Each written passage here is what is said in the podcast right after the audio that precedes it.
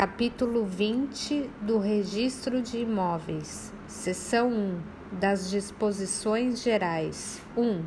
O registro de imóveis é atividade exercida em caráter privado por profissionais do direito, mediante delegação do Poder Judiciário outorgada por meio de concurso público de provas e títulos está sujeito ao regime jurídico e procedimentos estabelecidos na Constituição Federal, na legislação e nos atos normativos que definem sua competência, atribuições, organização e funcionamento. 2. Ao oficial do registro de imóveis cumpre prestar os serviços a seu cargo de modo adequado, observando rigorosamente os deveres próprios da delegação pública em que está investido, a fim de garantir a, a autenticidade, publicidade, segurança, disponibilidade e eficácia dos atos jurídicos constitutivos translativos ou extintivos de direitos reais sobre imóveis e atividades correlatas. 3. Serviço prestado de modo adequado é o que atende ao interesse público e corresponde às exigências de qualidade, continuidade, regularidade, eficiência, atualidade, generalidade, modicidade, cortesia e segurança. 4. Entende-se por atualidade do serviço o uso de métodos, instalações e equipamentos que correspondam a padrões de modernidade e avanço tecnológico, bem como a sua ampliação, na medida das necessidades dos usuários e em apoio ao labor jurídico do registrador e seus prepostos. 5. Para os fins do disposto no item anterior, os oficiais de registro de imóveis adotarão boas práticas de governança, observadas as normas vigentes. 6. Em prol da eficiência na prestação do serviço público delegado, o oficial do registro de imóveis deverá adotar soluções visando a celeridade e rapidez ao trâmite da documentação a seu cargo liberando-a em prazos inferiores aos máximos assinalados. 7.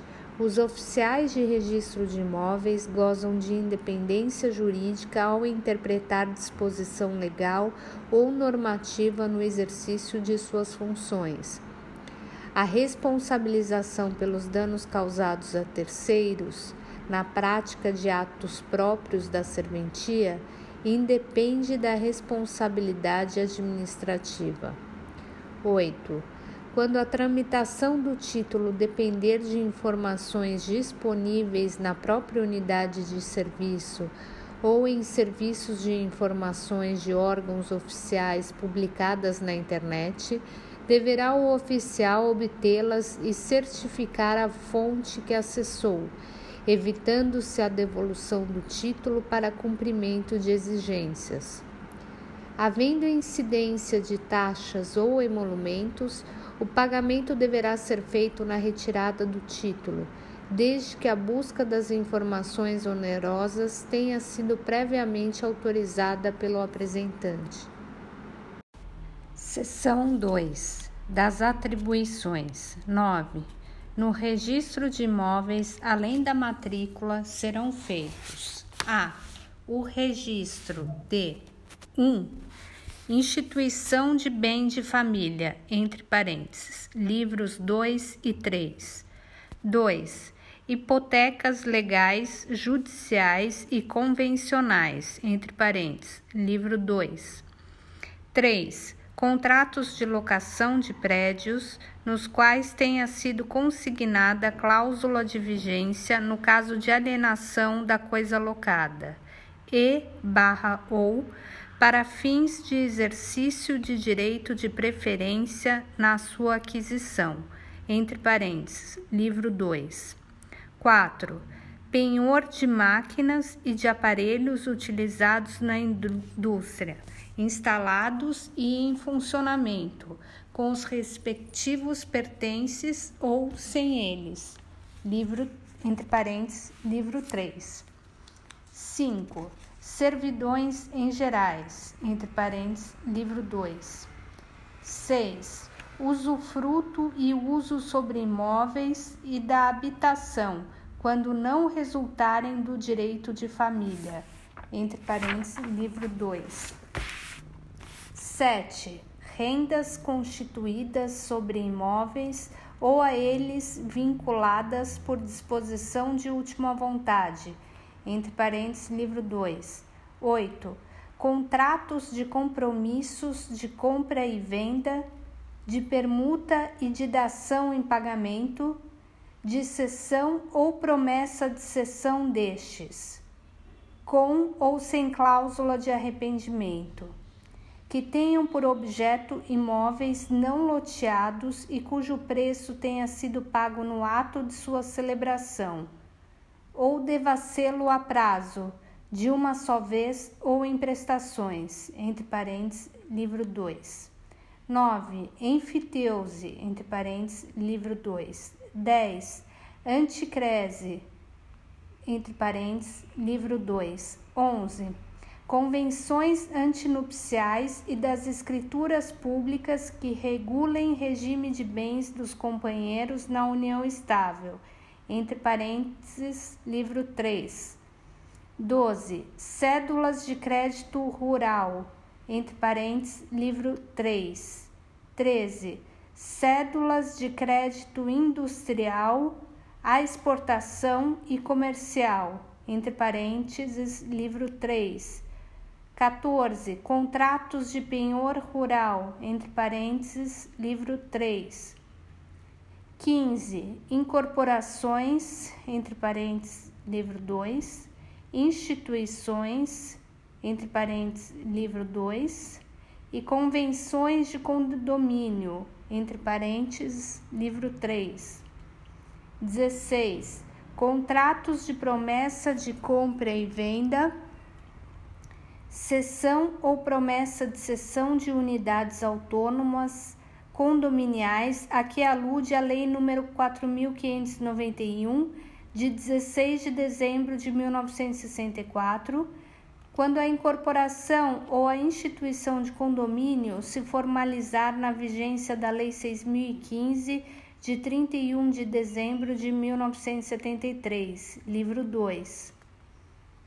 17. Loteamentos urbanos e rurais e desmembramentos urbanos, entre parênteses, livro 2. 18.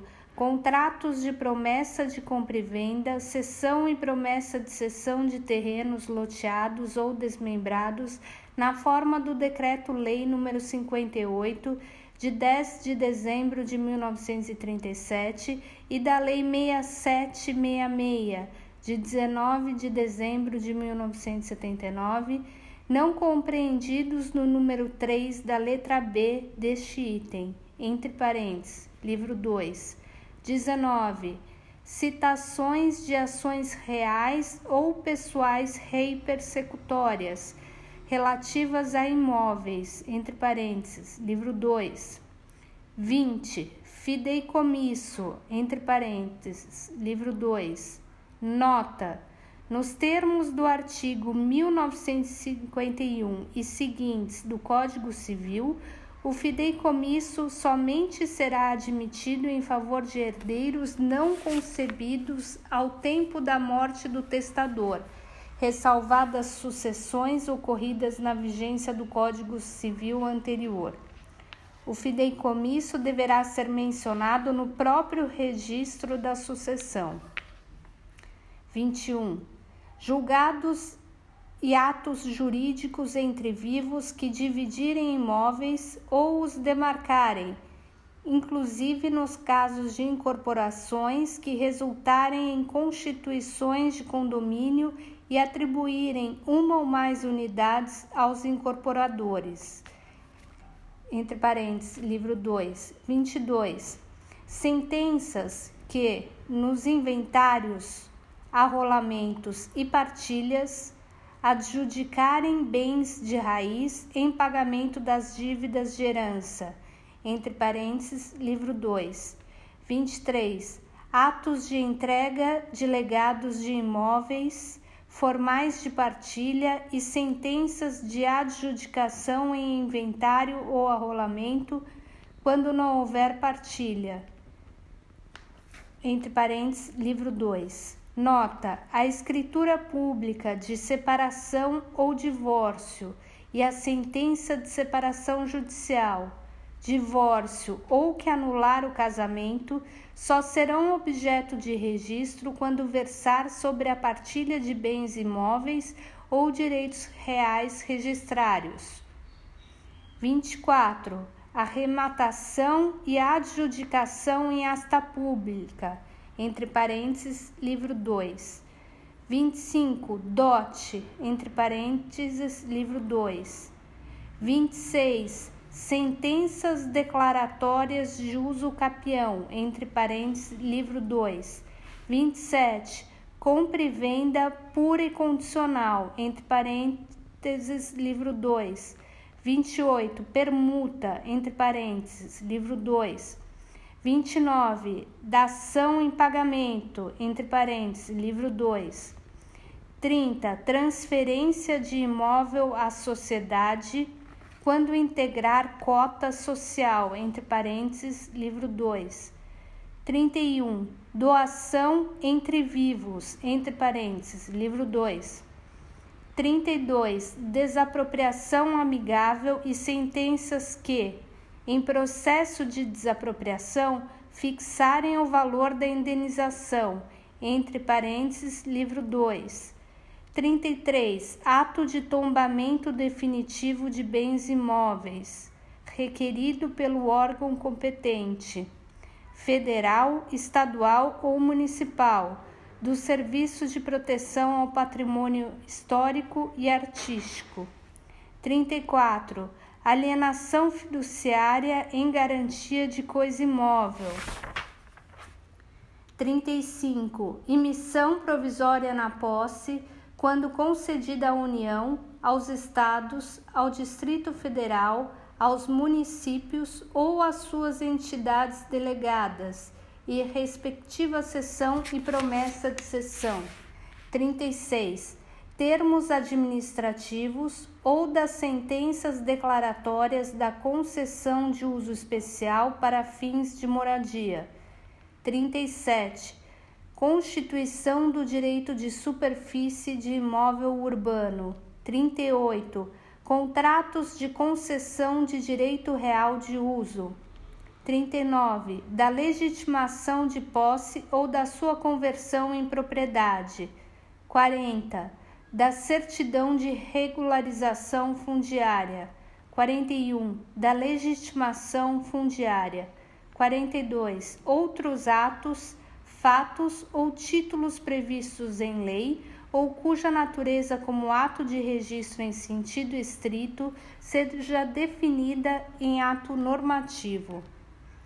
B. A averbação de 1. Um, convenções antinupciais das escrituras públicas que regulem regime de bens na união estável e dos regimes de bens diversos do legal nos registros referentes a imóveis ou a direitos reais pertencentes a qualquer dos cônjuges ou companheiros, inclusive os adquiridos posteriormente ao casamento ou ao contrato ou reconhecimento judicial da união estável. 2 extinção dos ônus e direitos reais por cancelamento. 3. Contratos de promessa de compra e venda, cessões e promessas de cessão a que alude o Decreto-Lei nº 58 de 10 de dezembro de 1937, quando o loteamento se tiver formalizado anteriormente à vigência da Lei 6015 de 31 de dezembro de 1973. 4.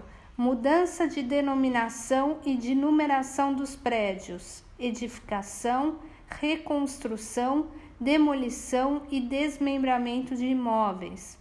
5. Casamento, da alteração de nome por casamento ou por separação judicial ou, ainda, de outras circunstâncias que, de qualquer modo, tenham influência no registro e nas pessoas nele interessadas, inclusive a alteração do regime de bens e da união estável declarada judicialmente ou estabelecida por escritura pública registrada no livro E do Registro Civil das Pessoas Naturais.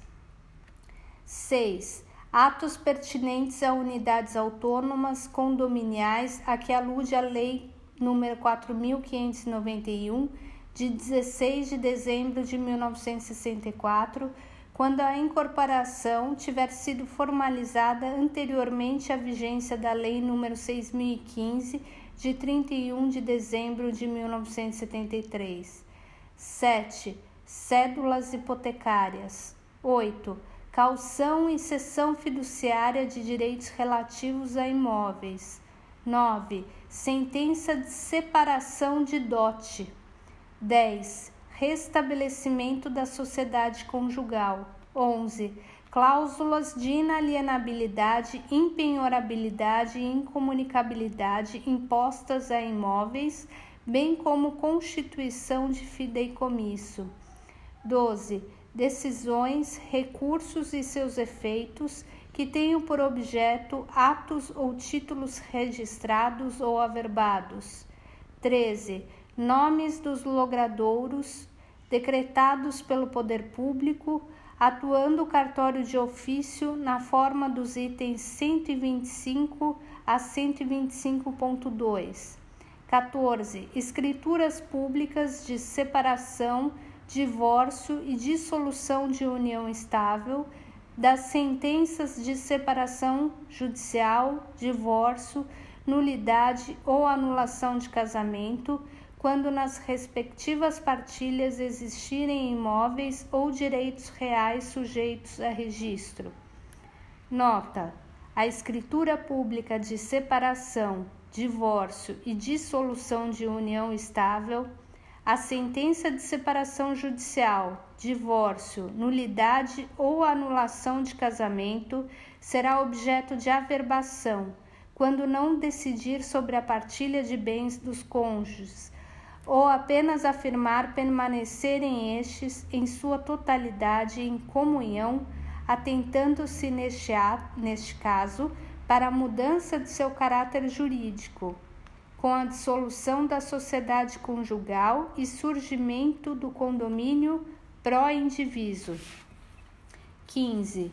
Reratificação do contrato de mútuo com pacto adjeto de hipoteca em favor de de entidade integrante do sistema financeiro da habitação, ainda que importando elevação da dívida, desde que mantidas as mesmas partes e que inexista outra hipoteca registrada em favor de terceiros.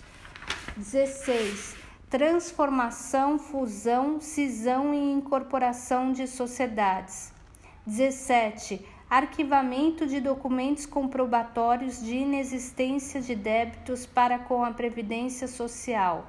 18. Indisponibilidade dos bens que constituem reservas técnicas das companhias seguradoras.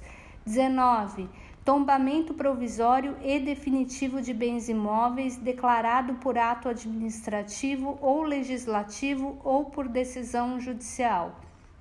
20 restrições próprias dos imóveis reconhecidos como integrantes do patrimônio cultural, por forma diversa do tombamento, em decorrência de ato administrativo ou legislativo ou decisão judicial específicos.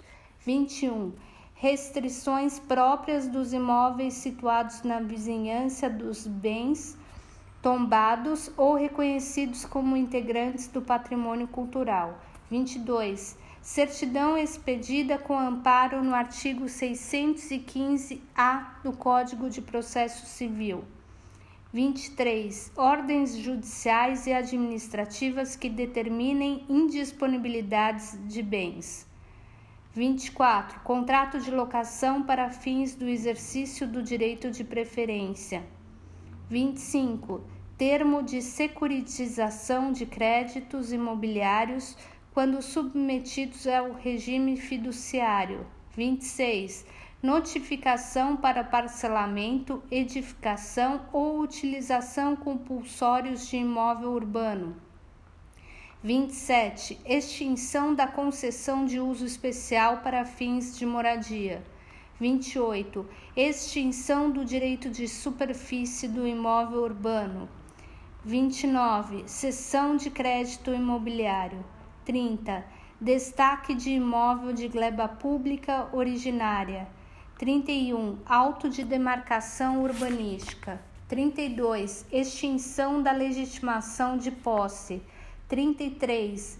Extinção da concessão de uso especial para fins de moradia. 34. Extinção da concessão de direito real de uso. 35. Subrogação de dívida da respectiva garantia fiduciária ou hipotecária e da alteração das condições contratuais.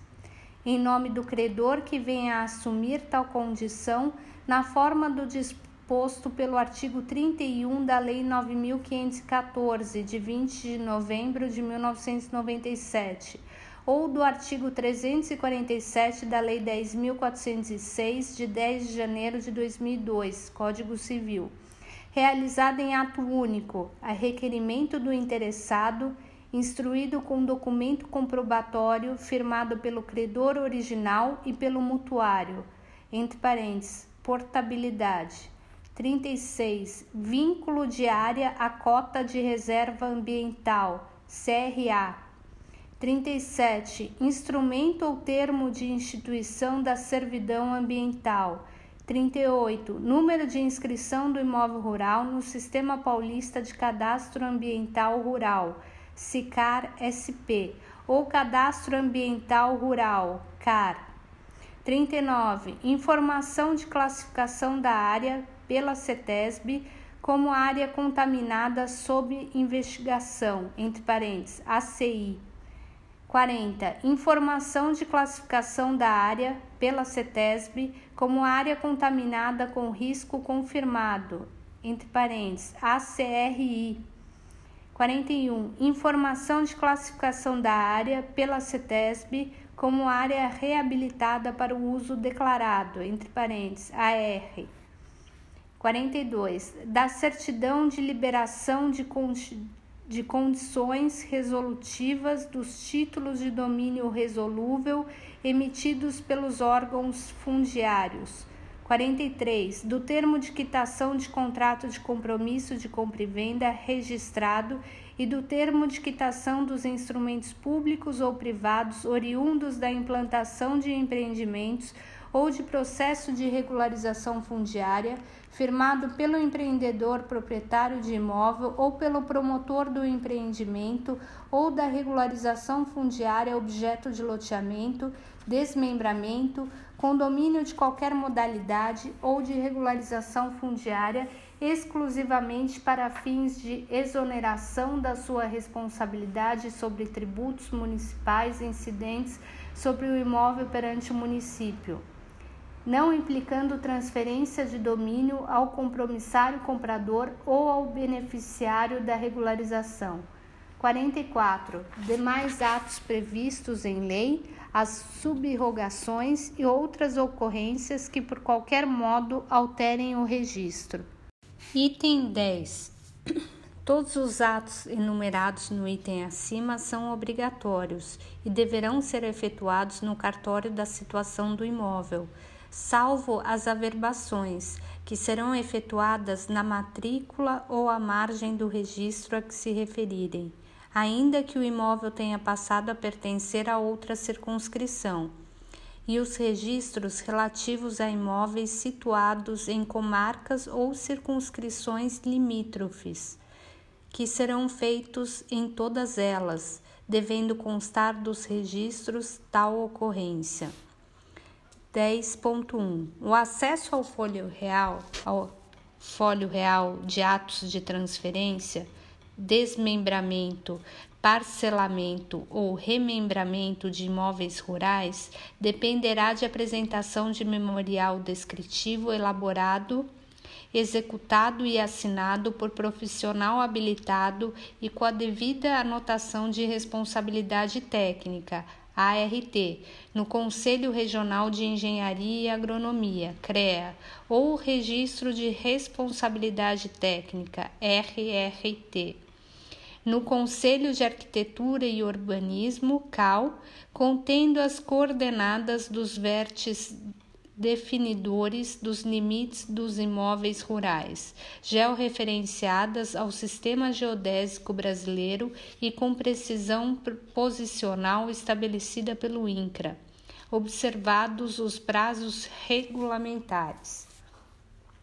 10.1.1 a descrição precária do imóvel rural, desde que identificável como corpo certo e localizável, não impede o registro de sua alienação ou oneração, salvo quando sujeito ao georreferenciamento ou, ainda quando a transmissão implique atos de parcelamento ou unificação, hipóteses, em que será exigida sua prévia retificação.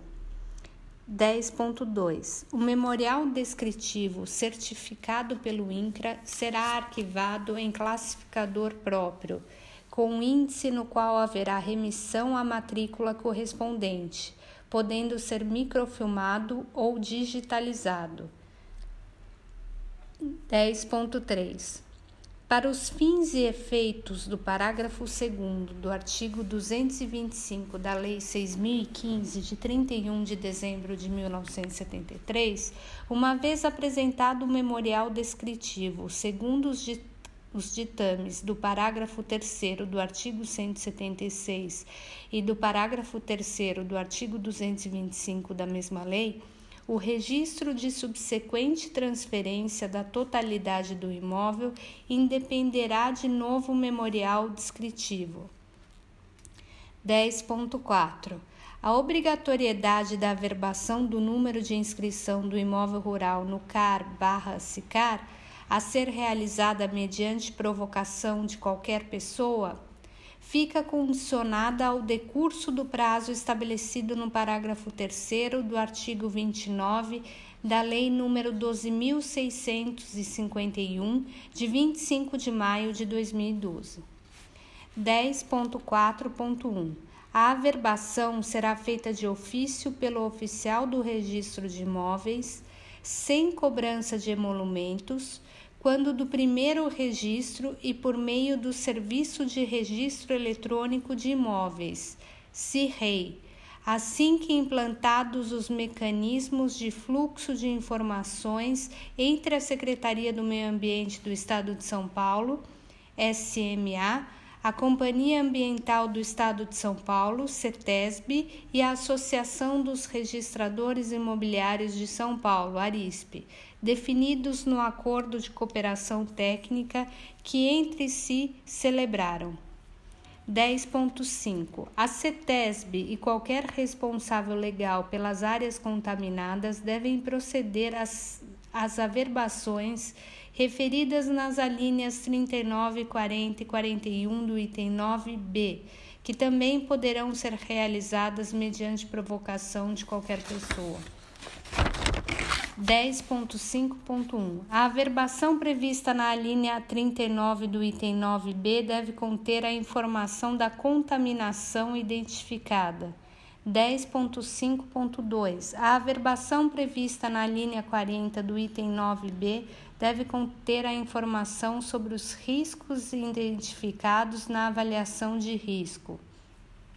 10.5.3. A averbação prevista na linha 41 do item 9b deve indicar o conteúdo do termo de reabilitação para o uso declarado, com menção expressa ao uso para o qual a, a, a AR foi reabilitada além da localização e tempo de vigência das medidas de controle institucional e de engenharia implantadas. 10.5.4. As averbações referidas nas alíneas 39, 40 e 41 do item 9b serão feitas de ofício pelo oficial do registro de imóveis sem cobrança de emolumentos, quando do primeiro registro e por meio do serviço de registro eletrônico de imóveis, CIREI, assim que implantados os mecanismos de fluxo de informações entre a Secretaria do Meio Ambiente do Estado de São Paulo, SMA, a Companhia Ambiental do Estado de São Paulo, CETESB, e a Associação dos Registradores Imobiliários de São Paulo, ARISP, definidos no acordo de cooperação técnica que entre si celebraram. 11. O desmembramento territorial posterior ao registro não exige sua repetição no novo cartório. 12. Os atos relativos às, a vias férreas serão registrados na circunscrição imobiliária onde se situe o imóvel. 12.1. A requerimento do interessado, oficial de registro de imóveis da circunscri circunscrição a que se refere o caput deste item, abrirá a matrícula da área correspondente com base em planta, memorial descritivo e certidão atualizada da matrícula ou da transcrição do imóvel, caso exista, podendo a apuração do remanescente ocorrer em momento posterior. 13. Na designação genérica de registro, consideram-se englobadas a inscrição e a transcrição a que se referem as leis civis. Seção 3 dos livros Sua escrituração e processo do registro. Subseção 1 Disposições gerais. 14. Haverá no registro de imóveis, além dos livros comuns a todas as serventias, os seguintes: A. Livro de recepção de títulos. B. Livro número 1, protocolo. C. Livro número 2, Registro Geral. Livro número 3, Registro Auxiliar. Livro número 4, Indicador Real. Livro número 5, Indicador Pessoal. G. Livro de Registro de Aquisição de Imóveis Rurais por Estrangeiros. 14.1 Os livros 2, 3, 4 e 5 serão escriturados mecanicamente ou por processador de texto, na forma de fichas. O livro de recepção de títulos e o livro número 1, entre parênteses, protocolo, poderão ser escriturados eletronicamente em bases de dados relacionais, desde que contenham os requisitos previstos para o sistema de registro eletrônico, entre parênteses. Lei número 11.977 de 2009, devendo ser emitidos relatórios impressos diários.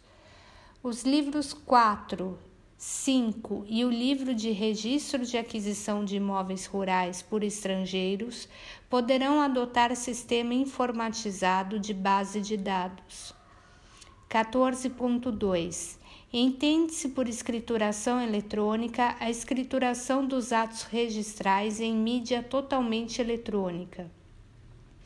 14.3 a migração para a escrituração eletrônica será feita de forma gradativa, nos prazos e condições previstos na Lei 11.977, de 7 de julho de 2009, em seu regulamento e normas da Corregedoria Geral da Justiça, sempre atendidos os critérios de segurança da informação.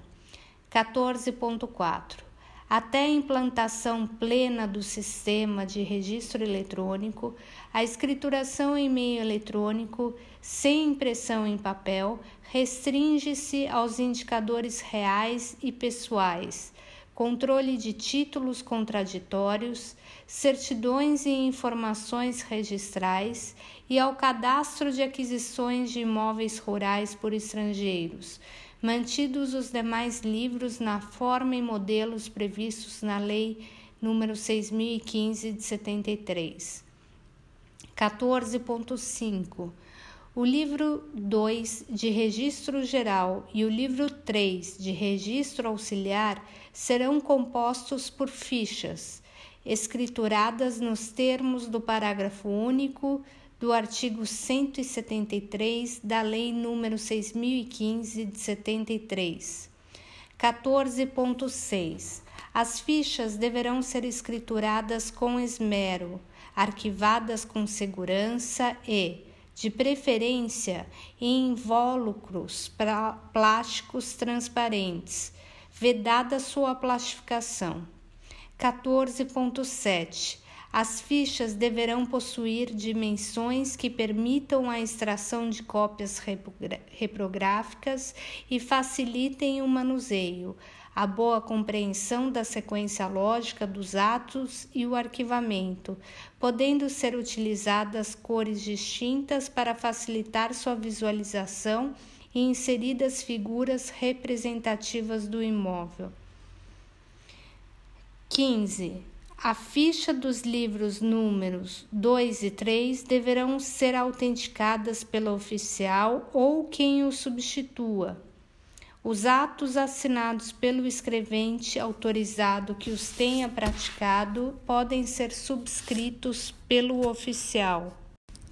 Subseção 2 do Livro de Recepção de Títulos 16. No livro de recepção de títulos serão lançados exclusivamente os títulos apresentados para exame e cálculo dos respectivos emolumentos, a teor do artigo 12, parágrafo único, da Lei nº 6015 de 73, os quais não gozam dos efeitos da prioridade. 17 o livro de recepção de títulos para exame e cálculo poderá ser escriturado eletronicamente e conterá colunas ou campos com, ao menos, os seguintes elementos: a. Número de ordem que seguirá indefinidamente. B. Data da apresentação apenas no primeiro lançamento diário. C. Nome do apresentante. D natureza formal do título e data da, da devolução do título. F. Data da entrega ao interessado. 18. A recepção de títulos somente para exame e cálculo é excepcional e dependerá de requerimento escrito e expresso do interessado, a ser arquivado em pasta própria onde declare ter ciência de que a apresentação do título na forma escolhida não implica prioridade e preferência dos direitos. 18.1.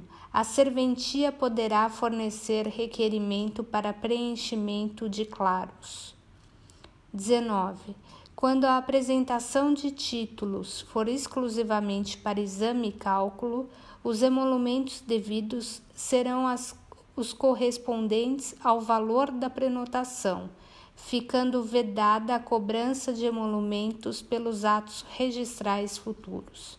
20. Deverá ser fornecido ao apresentante recibo protocolo de todos os documentos ingressados para exame e cálculo, contendo numeração de ordem idêntica à lançada no livro de recepção de títulos que, necessariamente, será anotada, ainda que por cópia do mencionado recibo, nos títulos em tramitação, salvo os títulos que forem encaminhados por meio da Central de Serviços Eletrônicos Compartilhados dos Registradores de Imóveis, entre parênteses, Central Registradores de Imóveis, os quais terão um regramento próprio. 20.1. O recibo protocolo de títulos ingressados na serventia apenas para exame e cálculo deverá conter a natureza do título, o nome do apresentante, a data em que foi expedido, a data prevista para a devolução, a expressa advertência de que não implica prioridade prevista no artigo 186 da Lei 6015 de 73, o número do protocolo ou a senha e o endereço eletrônico para acompanhamento do procedimento registral pela internet. 21. É vedado lançar no livro número 1 protocolo e prenotar títulos apresentados exclusivamente para exame e cálculo. 22.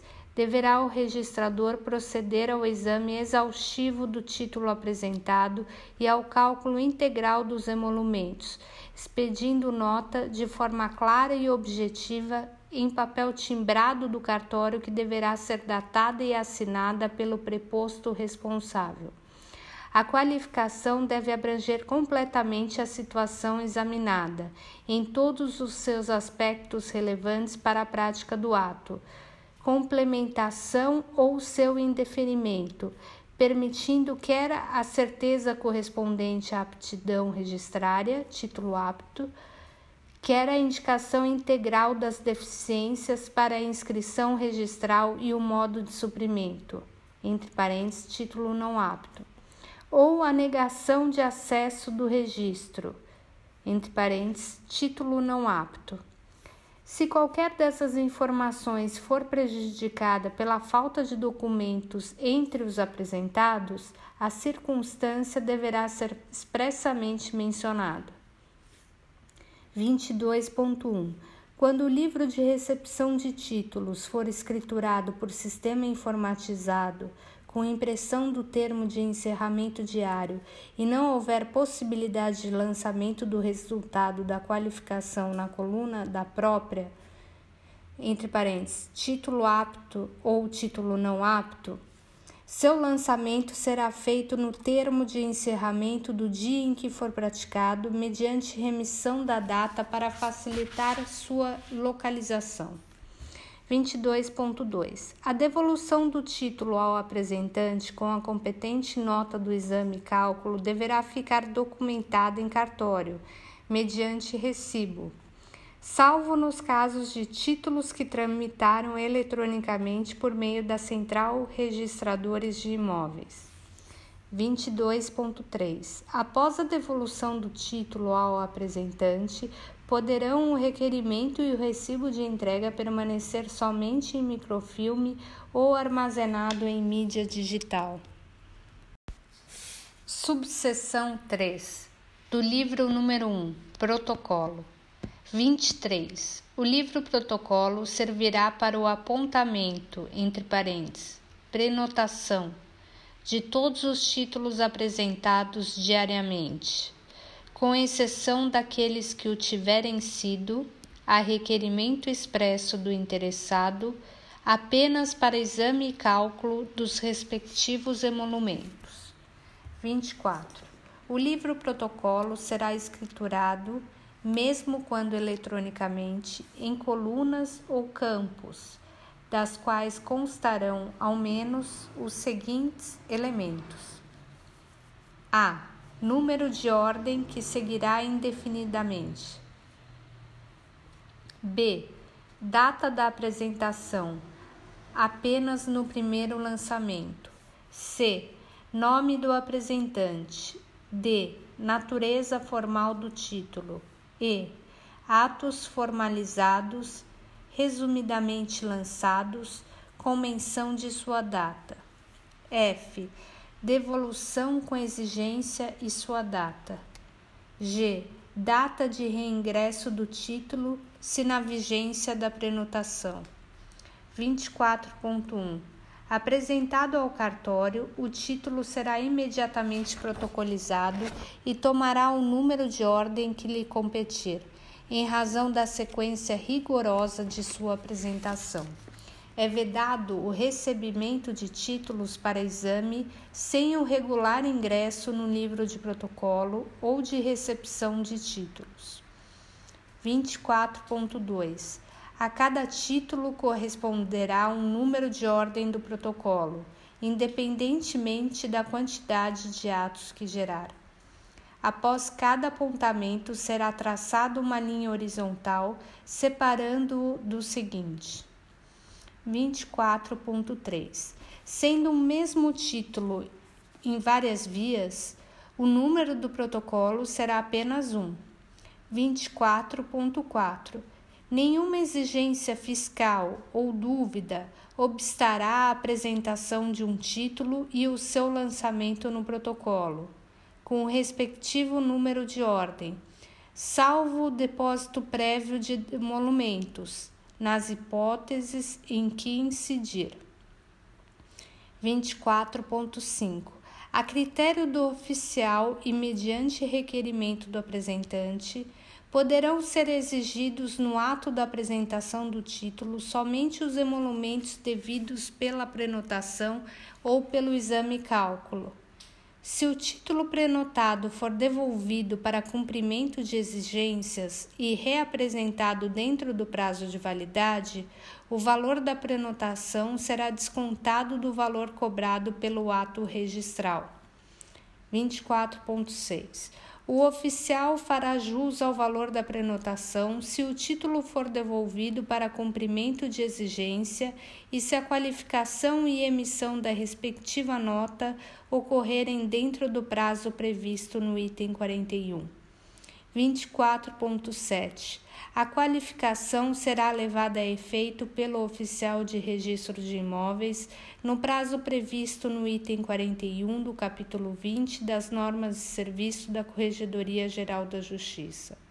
Mostrando-se o título apto para os atos registrais, o oficial deverá informar o interessado, preferencialmente por via eletrônica, o valor dos emolumentos e aguardar o depósito para a prática do ato.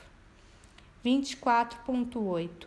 O depósito poderá ser realizado diretamente no cartório e por qualquer meio aceito pelo oficial incumbido da prática do ato, vedado o repasse de taxas administrativas sem prévia autorização pela Corregedoria Geral da Justiça ou pela Corregedoria Nacional de Justiça.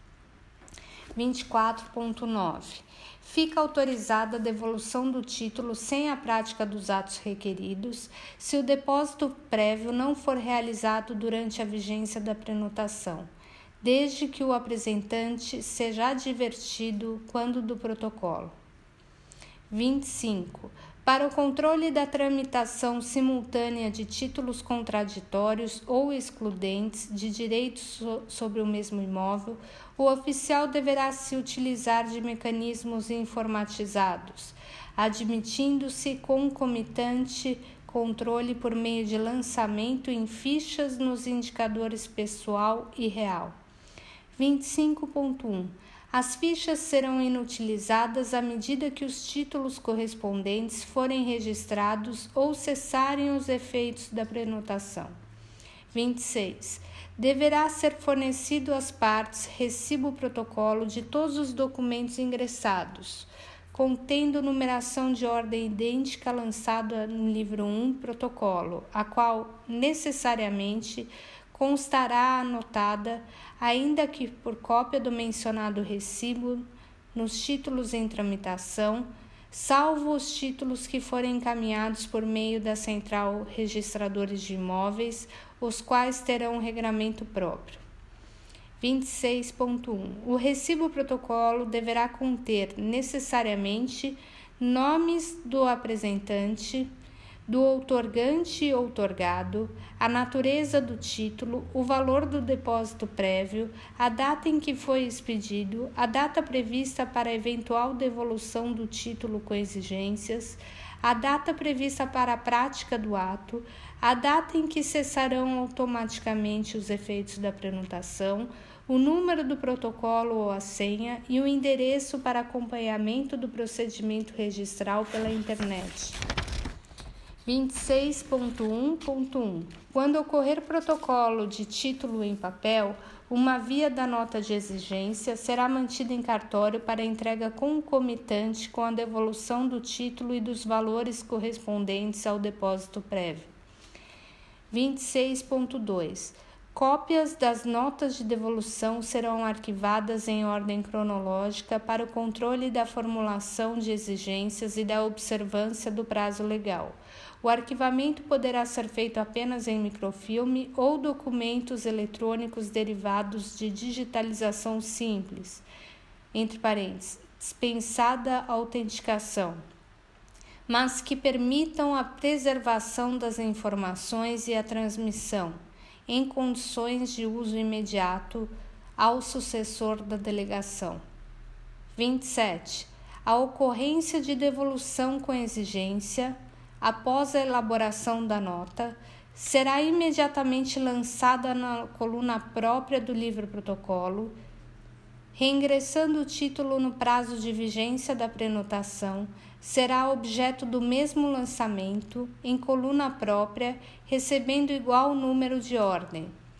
28. A entrega do título ao apresentante, com registro ou exigência, permanecerá documentada em cartório, exigindo-se recibo, salvo nos casos em que o título tenha sido encaminhado por meio da Central Registradores de Imóveis, os quais terão um regramento próprio.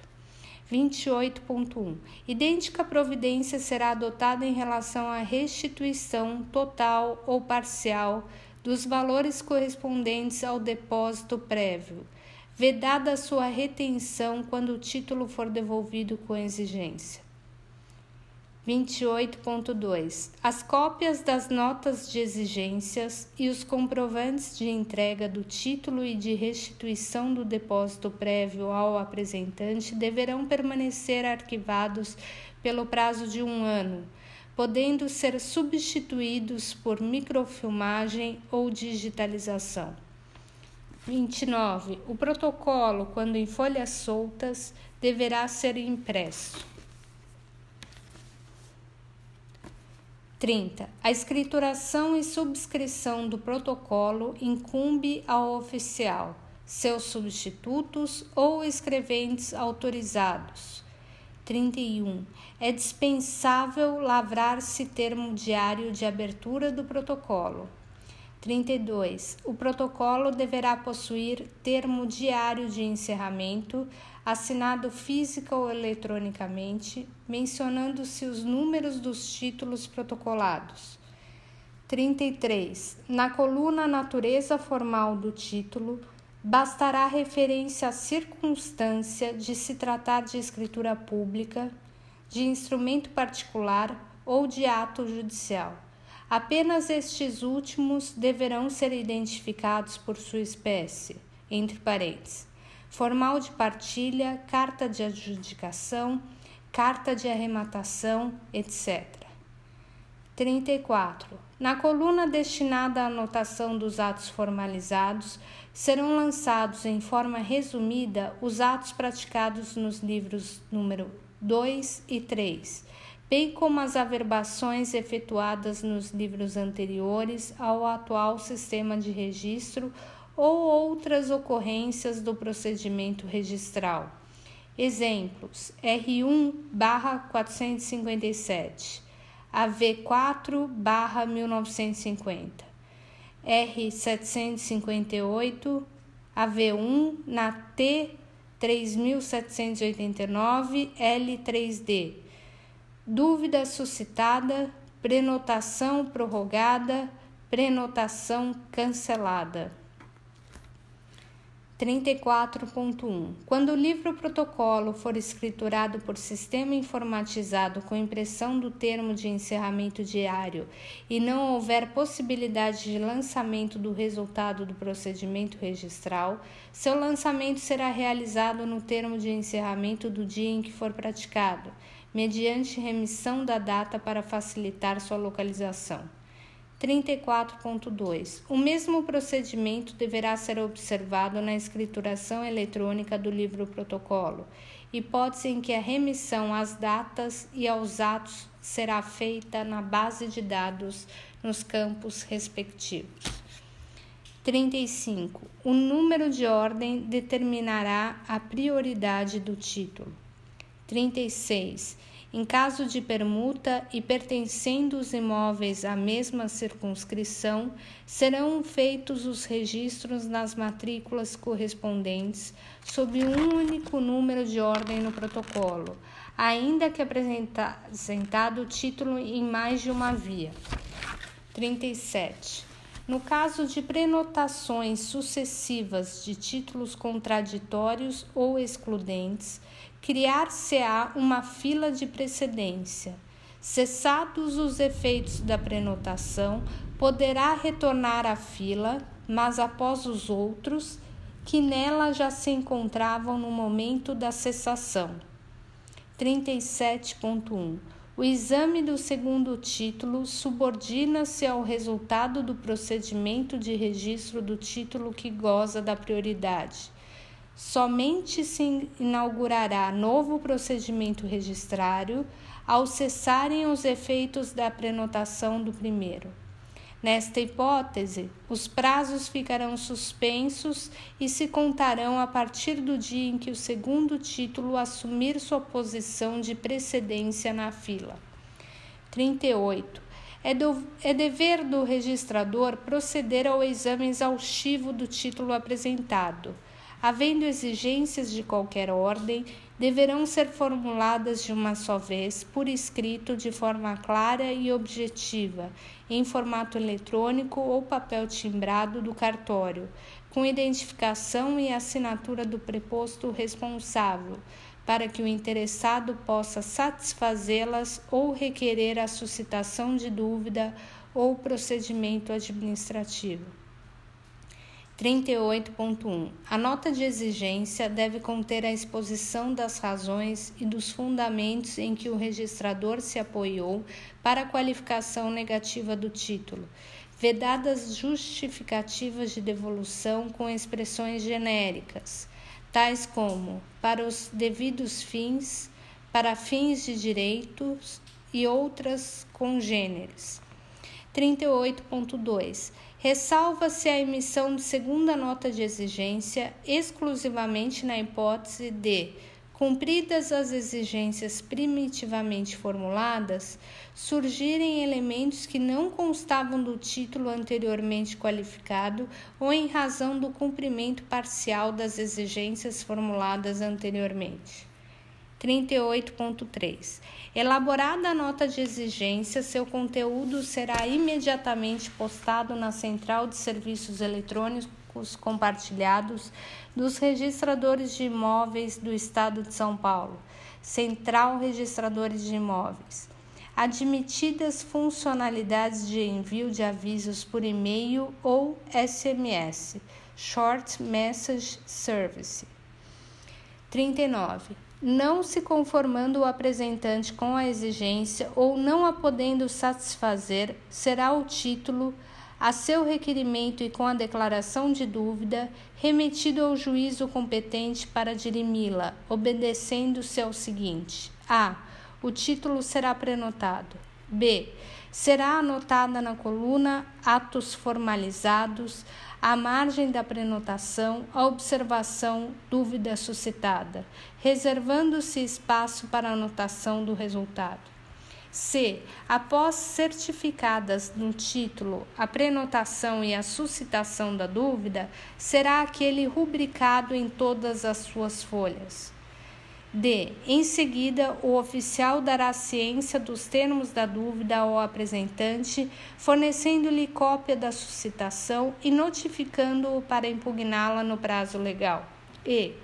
Certificado o cumprimento do acima disposto, as razões da dúvida serão remetidas ao juízo competente, acompanhadas do título e de certidão atualizada do registro, mediante carga. Nota 1. Se a suscitação da dúvida for eletrônica, o registrador digitalizará as razões da dúvida, o título e os documentos que o acompanham. Informará se lhe foi apresentada a via original do título e a arquivará em ordem cronológica no classificador Títulos das Dúvidas Registrais Eletrônicas, até o trânsito em julgado.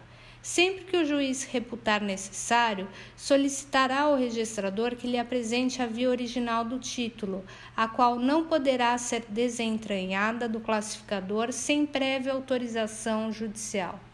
Nota 2.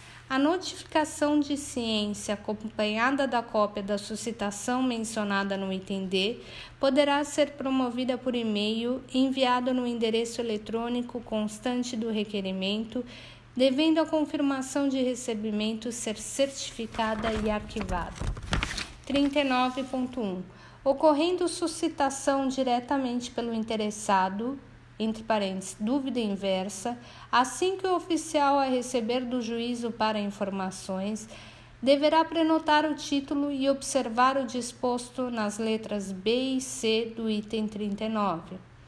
39.1.1 Suscitada por meio eletrônico, o juízo dará ciência dos termos e da data da suscitação ao oficial de registro e aguardará a apresentação dos motivos da recusa do registro.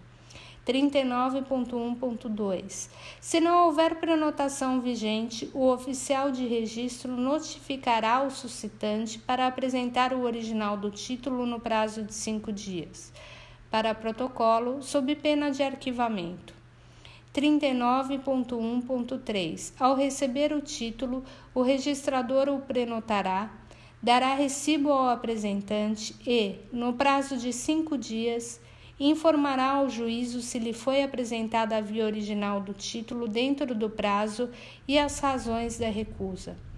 39.1.4 Se o interessado no registro não tiver advogado constituído, poderá apresentar a petição em meio físico no distribuidor do fórum, onde será protocolada, digitalizada e destruída após a formação do processo eletrônico.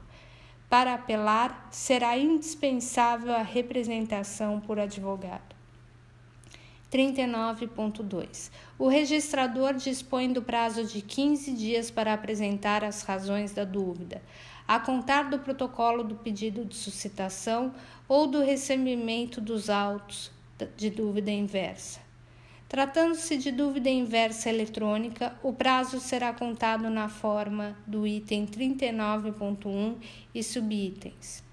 39.3. Impugnada a dúvida com os documentos que o interessado apresentar, será ouvido o Ministério Público no prazo de 10 dias. 39.4. Se o interessado não impugnar a dúvida, será ela ainda assim julgada por sentença do juiz corregedor permanente. 39.4.1 O juiz corregedor permanente, diante da relevância do procedimento de dúvida e da finalidade da função pública notarial, poderá, antes da prolação da sentença, admitir a intervenção espontânea do tabelião de notas que lavrou a escritura pública objeto da desqualificação registral ou solicitar, por despacho irrecorrível, de ofício e requerimento do interessado, a sua manifestação facultativa, no prazo de 15 dias de sua intimação. 39.4.2. A intervenção tratada no subitem anterior independe de representação do tabelião por advogado e de oferecimento de impugnação, e não autoriza a interposição de recurso. 39.5. Se não forem requeridas diligências, o juiz corregedor permanente proferirá a decisão no prazo de 15 dias, com base nos elementos constantes dos autos. 39.5.1 No curso da dúvida, não será possível a alteração do título apresentado para registro, visando atender a exigência formulada pelo oficial. 39.6 da sentença que julgar a dúvida poderão interpor apelação com efeitos devolutivo e suspensivo o interessado, o Ministério Público e o terceiro prejudicado. 39.7. Aplicam-se ao procedimento administrativo comum em matéria de registro de imóveis de competência recursal da Corregedoria Geral da Justiça com base no artigo 246 do Código Judiciário do Estado, as disposições previstas nestas normas para o procedimento da dúvida registral, a eletrônica inclusive. 40. Transitada em julgado a decisão da dúvida, o oficial procederá do seguinte modo: a. Se for julgada procedente, assim que tomar ciência da decisão, a consignará no protocolo e cancelará a prenotação. B. Se for julgada improcedente, procederá ao registro quando o título for reapresentado e declarará o fato na coluna de anotações do protocolo, arquivando o respectivo mandado ou certidão da sentença. 40.1 Aos juízes corregedores sempre caberá comunicar aos cartórios o resultado da dúvida após seu julgamento definitivo. 41. O prazo para exame, qualificação e devolução do título, com exigências ou registro, será de 15 dias, contados da data em que ingressou na serventia. 41.1. O prazo acima ficará reduzido a 10 dias se o título for apresentado em documento eletrônico estruturado em XML Extensible Markup Language com especificações definidas por portaria da Corregedoria Geral da Justiça. 41.2. Reapresentado o título com a satisfação das exigências, o registro será efetivado nos cinco dias seguintes, prorrogáveis por mais cinco dias em razão de dificuldades decorrentes do volume de serviço, desde que emitida pelo oficial nota escrita e fundamentada a ser arquivada microfilmada ou digitalizada com a documentação de cada título. 41.3. As disposições acima não se aplicam às hipóteses de prazos previstos em lei ou decisão judicial. 41.4. Apresentado o título de segunda hipoteca, com referência expressa à existência de outra anterior, o oficial, depois de prenotá-lo, aguardará durante 30 dias que os interessados na primeira promovam o registro. Esgotado o prazo, que correrá da data de prenotação, sem que seja apresentado o título anterior, o segundo será registrado. 42. Não serão registrados no mesmo dia títulos pelos quais se constituam direitos reais contraditórios sobre o mesmo imóvel. 43. Prevalecerão, para efeito de prioridade de registro, quando apresentados no mesmo dia, os títulos prenotados sob número de ordem mais baixa, protelando-se o registro dos apresentados posteriormente, pelo prazo correspondente a pelo menos um dia útil. 44. O disposto nos itens 42 e 43 não se aplica às escrituras públicas da mesma data e apresentadas no mesmo dia, que determinem taxativamente a hora de sua lavratura, prevalecendo para efeito de prioridade a que foi lavrada em primeiro lugar. 45. Cessarão automaticamente os efeitos da prenotação, salvo prorrogação por previsão legal ou normativa, se, decorridos 30 dias do seu lançamento no livro protocolo, o título não tiver sido registrado por omissão do interessado em atender às exigências legais. Na contagem do prazo, exclui-se o primeiro e inclui-se o último dia não se postergando os efeitos para além da data final, ainda que esta ocorra em sábado, domingo ou feriado. 45.1. Será prorrogado o prazo da prenotação nos casos dos artigos 189, 198 e 260 da Lei 6.015 de 73 e artigo 18 da Lei 6766 de 79, bem como nos casos de procedimento de retificação administrativa bilateral na forma do artigo 213, inciso 2 da Lei 6015 de 73, de regularização fundiária e de registro dos títulos dela decorrentes e de reconhecimento extrajudicial da usucapião quando houver expedição de notificação, publicação digital, audiência de conciliação e remessa ao juízo corregedor permanente para decidir a impugnação.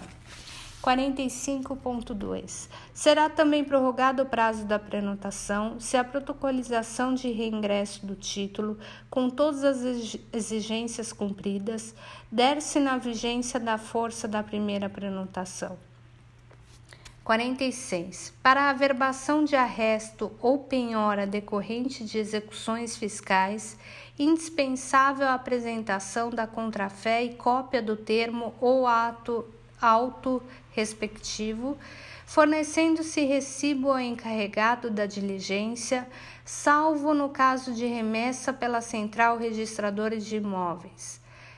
Entre parênteses, penhora online. 46.1 Havendo exigências a cumprir, o oficial do registro as comunicará, por escrito e em cinco dias, ao juízo competente, para que a Fazenda Pública intimada possa diretamente perante o cartório satisfazê-las ou não se conformando, requerer a suscitação de dúvida. 46.2 Tais atos independem de qualquer pagamento por parte da Fazenda Pública. Os emolumentos devidos pela averbação da penhora, efetivada em execução trabalhista ou fiscal, serão pagos afinal ou quando da efetivação do registro da arrematação ou adjudicação do imóvel ou do cancelamento da constrição, pelos valores vigentes à época do pagamento. 47. Se o imóvel não estiver matriculado ou registrado em nome do outorgante, o oficial exigirá a prévia matrícula e o registro do título anterior, qualquer que seja a sua natureza, para manter a continuidade do registro, observando-se as exceções legais no que se refere às regularizações fundiárias. 48. Todos os atos serão assinados e encerrados pelo oficial ou por seu substituto legal, podendo fazê-lo escrevente expressamente designado e autorizado, ainda que os primeiros não estejam afastados ou impedidos. 49. Nas vias dos títulos restituídos aos apresentantes, serão declarados resumidamente, o número e a data da prenotação, os atos praticados, bem como serão discriminados os valores correspondentes aos emolumentos, custas e contribuições, podendo estes serem englobados sob a rúbrica tributos. Subseção 4, livro 2, Registro Geral 50. O livro número 2 será destinado à matrícula dos imóveis onde serão lançados os registros e as averbações dos atos inscritíveis atribuídos ao registro de imóveis e não atribuídos ao livro número 3. 51. No preenchimento das fichas das matrículas que comporão o livro número 2 de registro geral, serão observadas as seguintes normas.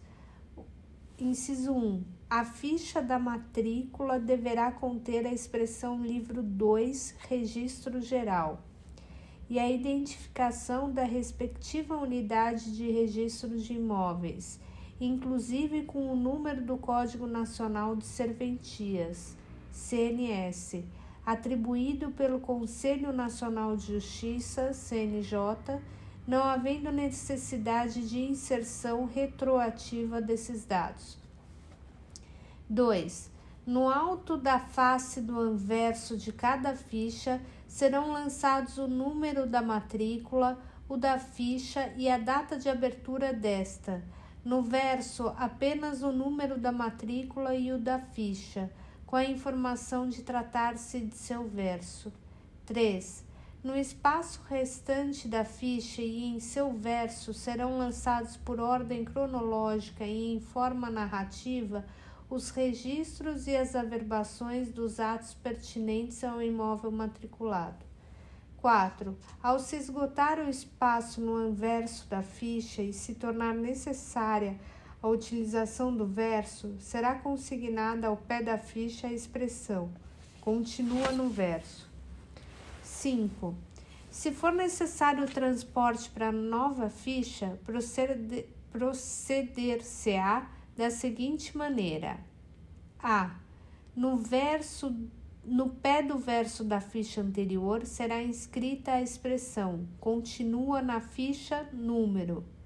B. O número da matrícula será repetido na ficha seguinte, que levará ao número de ordem correspondente. Entre parênteses. Exemplo: matrícula número 325, ficha número 2 matrícula 325, ficha número 3, e assim sucessivamente. 6. Cada lançamento de registro será precedido pela letra R e o de averbação pelas letras A, V, seguindo-se o número sequencial do ato e o da matrícula. O número do ato será lançado por rigorosa ordem sequencial de sorte que inicia-se no número 1 e segue-se ao infinito, entre parênteses. Exemplos: R1 barra 780, R2 barra 780, AV3 barra 780, AV4 barra 780, R5 barra 780, AV6 barra 780 e assim sucessivamente. 7. É opcional a repetição do número da matrícula em seguida o número de ordem do lançamento de cada ato. 8. No registro ou na averbação será sempre indicado o número e a data do protocolo, do documento apresentado e a data em que o ato é praticado. 9. Na matrícula não poderá ser feito qualquer lançamento sob a rúbrica de certidão, anotação ou observação, visto que o ato deve ser unicamente de registro ou averbação, inexistindo previsão legal para lançamento diverso. 10. A cada imóvel deve corresponder uma única matrícula, ou seja, um imóvel não pode ser matriculado mais de uma vez. E a cada matrícula deve corresponder um único imóvel. Isto é, não é possível que a matrícula descreva e se refira a mais de um imóvel. Caso haja mais de uma descrição para o mesmo imóvel no sistema de transcrição ou na circunscrição imobiliária anterior, Antes da abertura de nova matrícula, deverá ser promovida sua unificação. 52. Todo imóvel objeto de título a ser registrado deve estar matriculado no livro 2 de Registro Geral. Caso o imóvel não tenha matrícula própria, esta será obrigatoriamente aberta por ocasião do primeiro registro ou ainda. A. Quando se tratar de averbação que deva ser feita no antigo livro de transcrição das transmissões e neste não houver espaço, à margem da qual será anotada a abertura da matrícula, desde que o imóvel esteja em área de competência registral da mesma serventia, ainda que precária a descrição do imóvel, desde que se refira ao imóvel em sua integralidade. B nos casos de fusão de matrículas e unificação de imóveis. C. A requerimento do proprietário. 53. É facultada a abertura de matrícula de ofício desde que não acarrete despesas para os interessados, nas seguintes hipóteses: A para cada lote ou unidade de uso exclusivo, logo em seguida ao registro de loteamento, desmembramento ou condomínio edilício. B. No interesse do serviço. 53.1. Na hipótese da linha A, serão devidos emolumentos quando o empreendedor ou outro interessado expressamente requerer a abertura de tais matrículas. 54. A matrícula será aberta com os elementos constantes do título apresentado e do registro anterior. Se este tiver sido efetuado em outra circunscrição, deverá ser apresentada a certidão expedida no máximo 30 dias pelo respectivo cartório, a qual ficará arquivada de forma a permitir fácil localização. 54.1. Se na certidão constar ônus ou ações, o oficial fará a abertura da matrícula e, em seguida, entre parênteses, AV1, averbará sua existência, consignando sua origem, natureza e valor, o que ocorrerá também quando o ônus estiver lançado no próprio cartório. Por tais averbações não são devidos emolumentos e custas. 54.1.1 Quando se tratar de legitimação fundiária em qualquer das modalidades da REURB ou de legitimação de posse, após a conversão da propriedade, a matrícula da, da unidade imobiliária estará livre e desembaraçada de quaisquer ônus, direitos reais, gravames ou inscrições, eventualmente existentes em sua matrícula de origem, exceto quando disserem respeito ao próprio legitimado. 54.1.2 Os ônus não serão transportados quando forem anteriores ao registro de arrematação ou adjudicação e quando desse registro decorrer de forma inequívoca o seu cancelamento direto ou indireto. 54.2 A matrícula deve compreender o imóvel em sua integralidade sendo irregular a abertura de matrícula para a parte ideal. 54.3.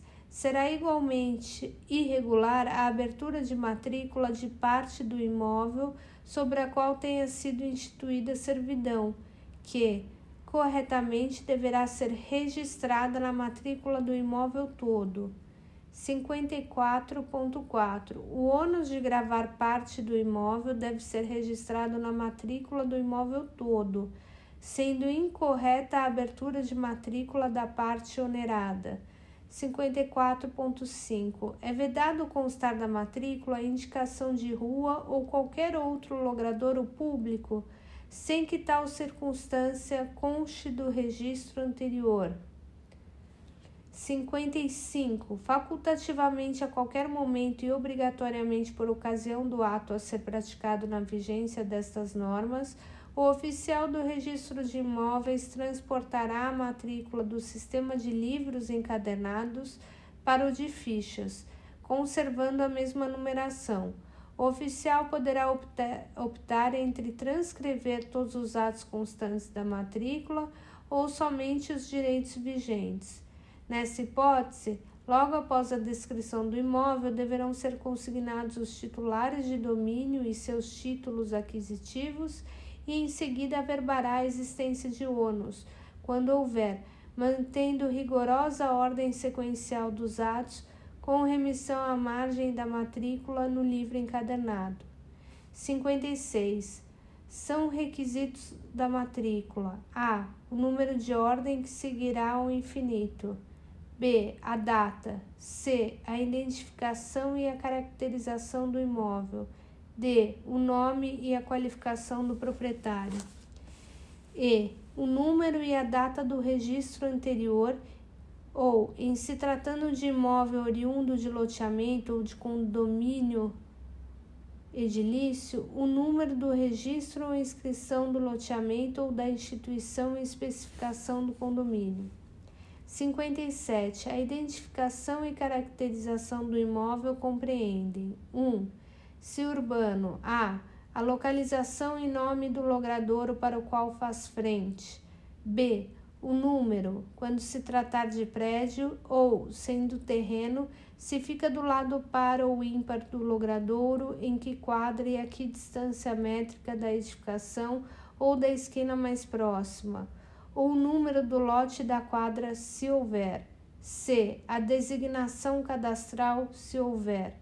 2. Se rural, o código do imóvel e os dados constantes do CCIR, a localização e denominação. 3. O distrito em que se situa o imóvel.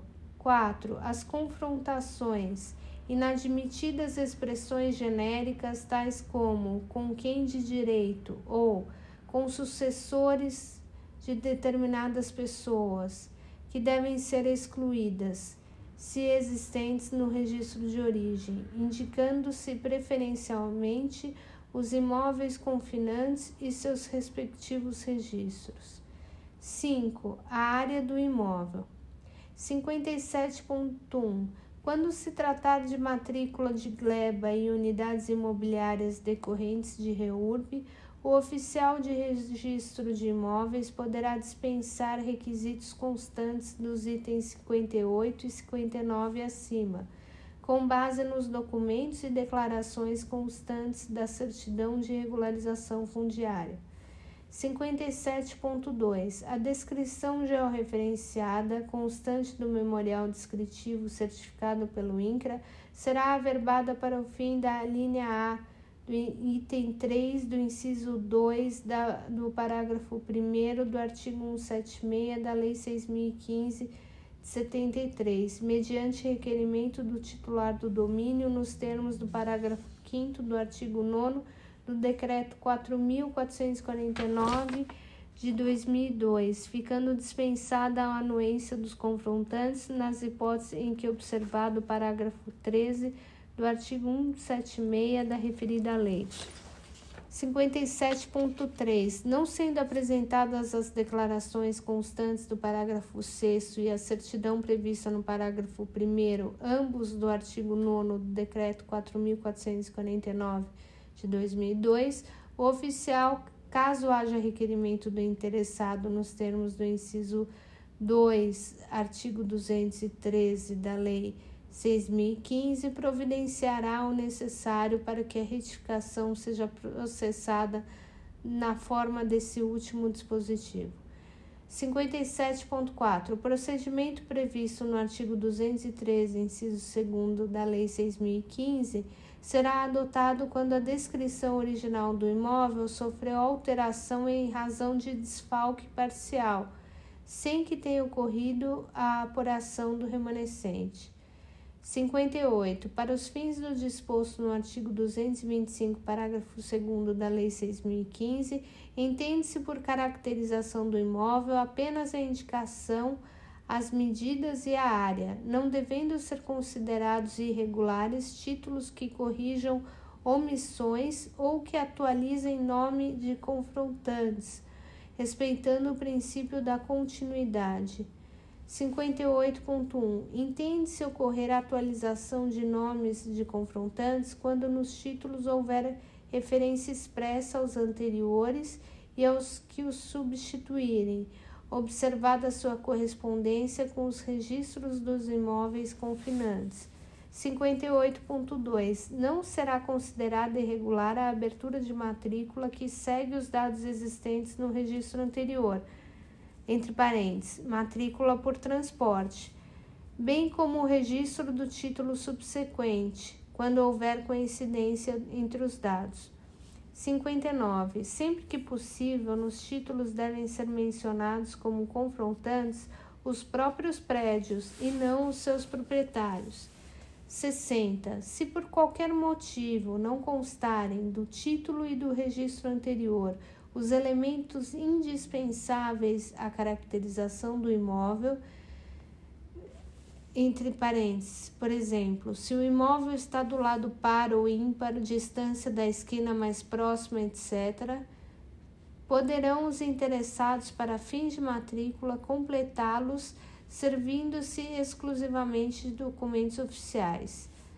61. A qualificação do proprietário quando se tratar de pessoa física referirá ao seu nome civil completo, sem abreviaturas, nacionalidade, estado civil, profissão, residência e domicílio, número de inscrição no cadastro das pessoas físicas do Ministério da Fazenda, número do registro geral de sua cédula de identidade ou a falta deste, sua filiação e, sendo casado, o nome e qualificação do cônjuge e o regime de bens do casamento bem como se este se realizou antes ou depois da Lei nº 6.515, de 26 de dezembro de 1977.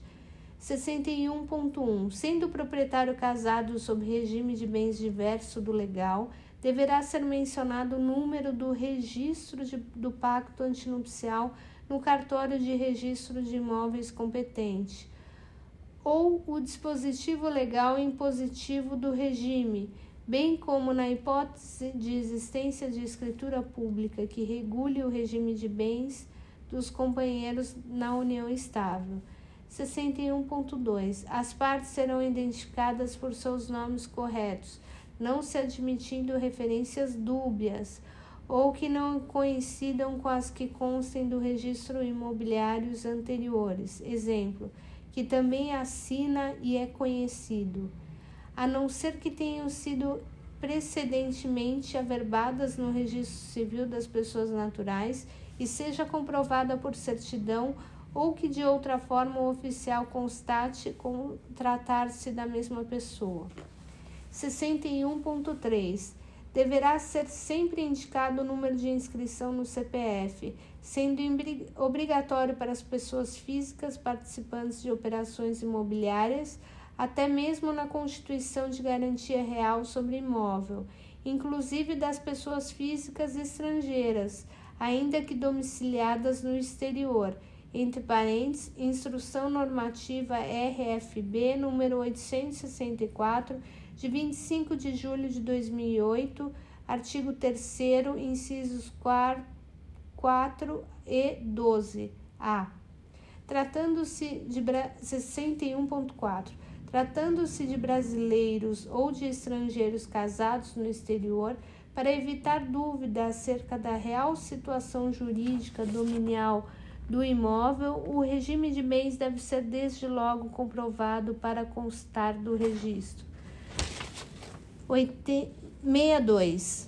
Quando se tratar de pessoa jurídica, além do nome empresarial, serão mencionados a sede social, o número de inscrição no Cadastro Nacional de Pessoas Jurídicas, CNPJ, do Ministério da Fazenda e o NIRI, atribuído pela Junta Comercial, ou os dados do registro constitutivo no Oficial de Registro Civil de Pessoa Jurídica ou na Ordem dos Advogados do Brasil, ou ainda o número do ato legislativo de criação, conforme o caso, ou registro na forma legal do país de origem no caso de pessoa jurídica estrangeira.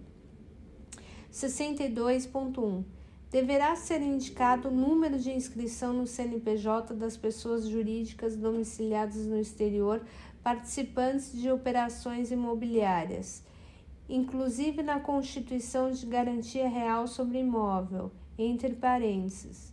Instrução Normativa RFB número 748 de 28 de julho de 2007, artigo 11 14A1.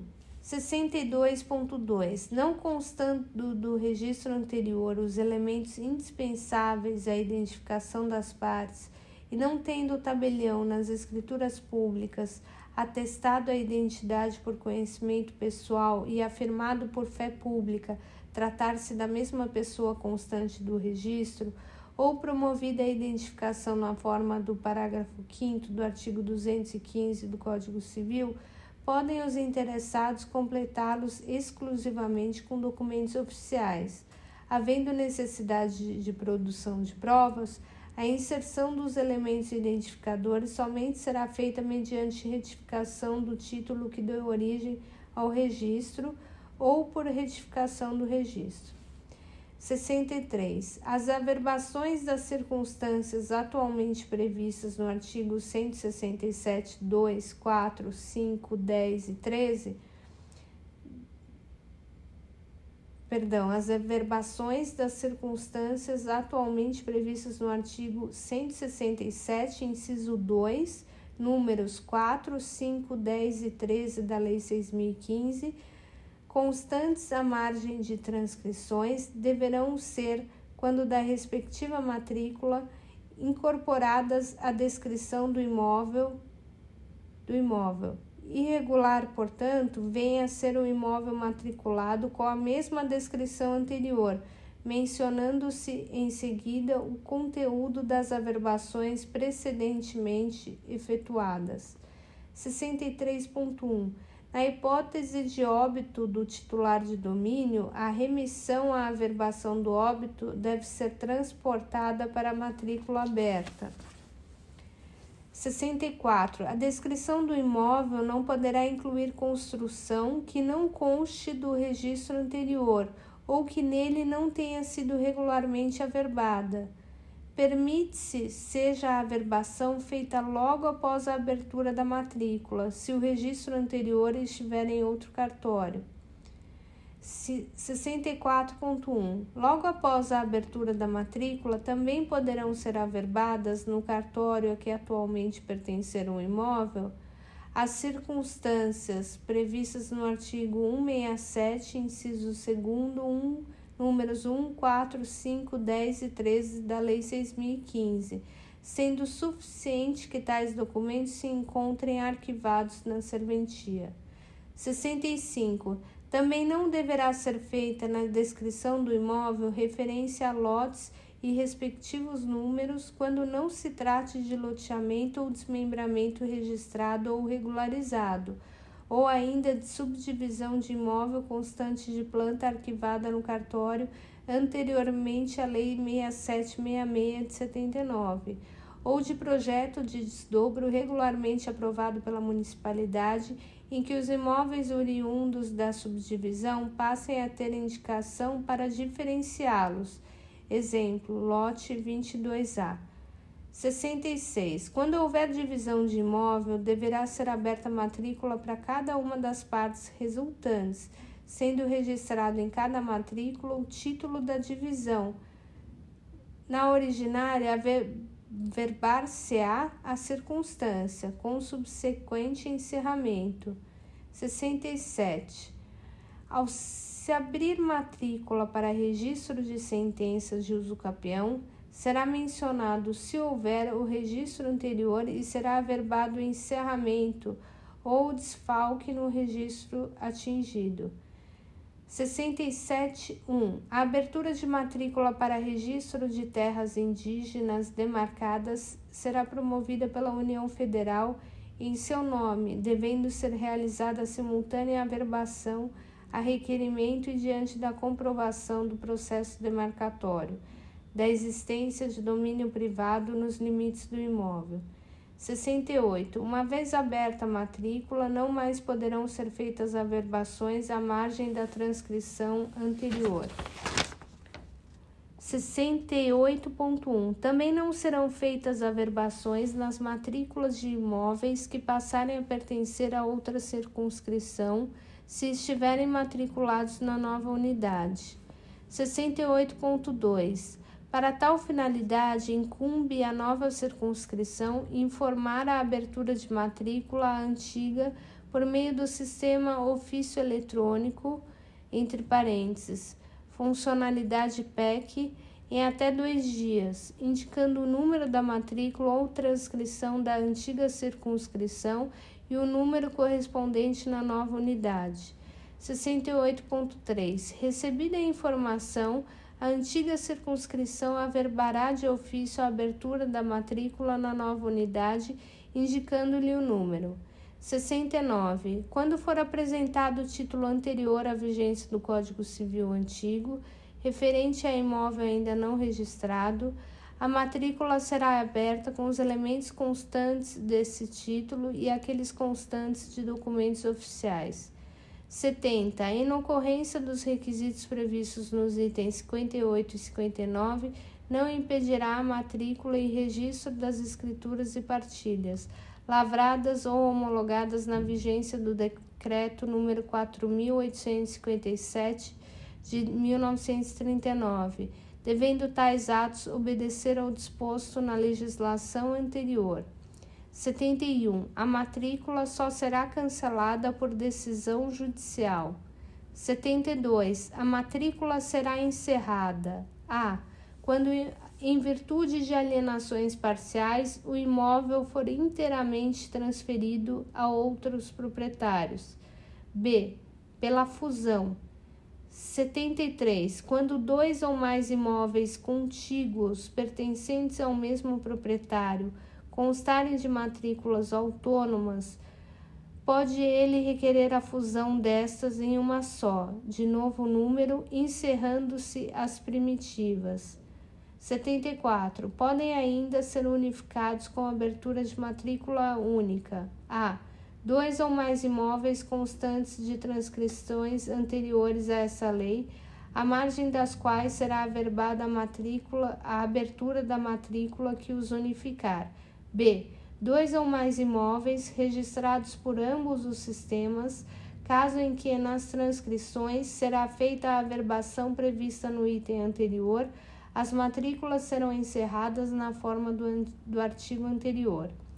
C. Dois ou mais imóveis contíguos, objeto de emissão provisória na posse registrada em nome da União, Estado, Município ou Distrito Federal. 74.1. A hipótese de que trata a letra C somente poderá ser utilizada nos casos de imóveis inseridos em área urbana ou de expansão urbana e com a finalidade de implementar programas habitacionais ou de regularização fundiária, o que deverá ser informado no requerimento de unificação. 74.2 na hipótese de que trata a letra C, a unificação das matrículas poderá abranger um ou mais imóveis de domínio público que sejam contíguos à área objeto da emissão provisória na posse.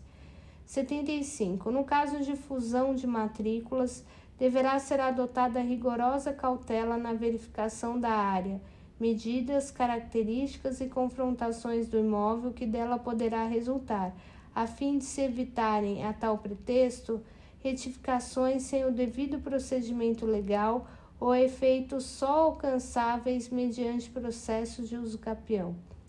75.1 Além disso, para, que esse, para esse propósito, será recomendável que o requerimento seja instruído com prova de autorização da Prefeitura Municipal, que poderá ser a aprovação de planta da edificação a ser erguida no imóvel resultante da fusão. 75.2. Para a unificação de diversas transcrições e matrículas, não deve ser aceito o requerimento formulado por apenas um dos vários titulares das, de partes ideais. 75.3. A fusão e a unificação não devem ser admitidas quando o requerimento vier acompanhado de simples memorial cujos dados tornem difícil, difícil a verificação da regularidade do ato pretendido. 75.4. Nas unificações e desmembramentos de áreas urbanas, são consideradas regulares as descrições que contenham apenas as medidas lineares e a, e a metragem quadrada mesmo que não sejam declinados ângulos internos e graus do polígono.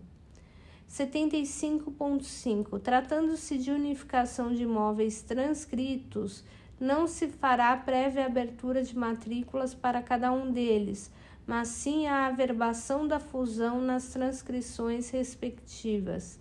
75.6. Os documentos apresentados para a fusão de matrículas, incluindo dos, incluídos o memorial e a planta, que deverão permitir a identificação das áreas originais e sua correspondência com a formada pela unificação, deverão ser arquivados em classificador próprio ou por meio eletrônico seguro. 73. 6. São requisitos do registro no livro número 2: A. A data. B. O número e a data da prenotação. C. O nome do transmitente ou do devedor e do adquirente ou credor com a respectiva qualificação. D. O título da transmissão ou do ônus. E. A forma do título, sua procedência e caracterização. F. O valor do contrato, da coisa ou da dívida prazo desta, condições e mais especificações, inclusive juros, se houver. G. Demais dados que influenciem na constituição, modificação ou extinção do direito real ou expressamente previstos em lei. Exemplo: condição resolutiva, direito de acrescer no usufruto, encargo nas doações, localização da coisa no penhor 76.1. Testamento não é título que enseje registro de transmissão. 76.2. É vedado o registro da sessão enquanto não registrado o respectivo compromisso de compra e venda. 76.3. O protesto contra a alienação de bens, o arrendamento e o comodato são atos insuscetíveis de registro, admitindo-se a averbação do protesto contra a alienação de bens diante de determinação judicial expressa do juiz do processo, consubstanciada em mandado dirigido ao oficial de registro de imóveis. 76.4. A ausência no título da profissão e residência do adquirente e do nome e qualificação do seu cônjuge não obstará ao registro, desde que esses dados sejam comprovados por documentos oficiais e declaração de profissão e residência.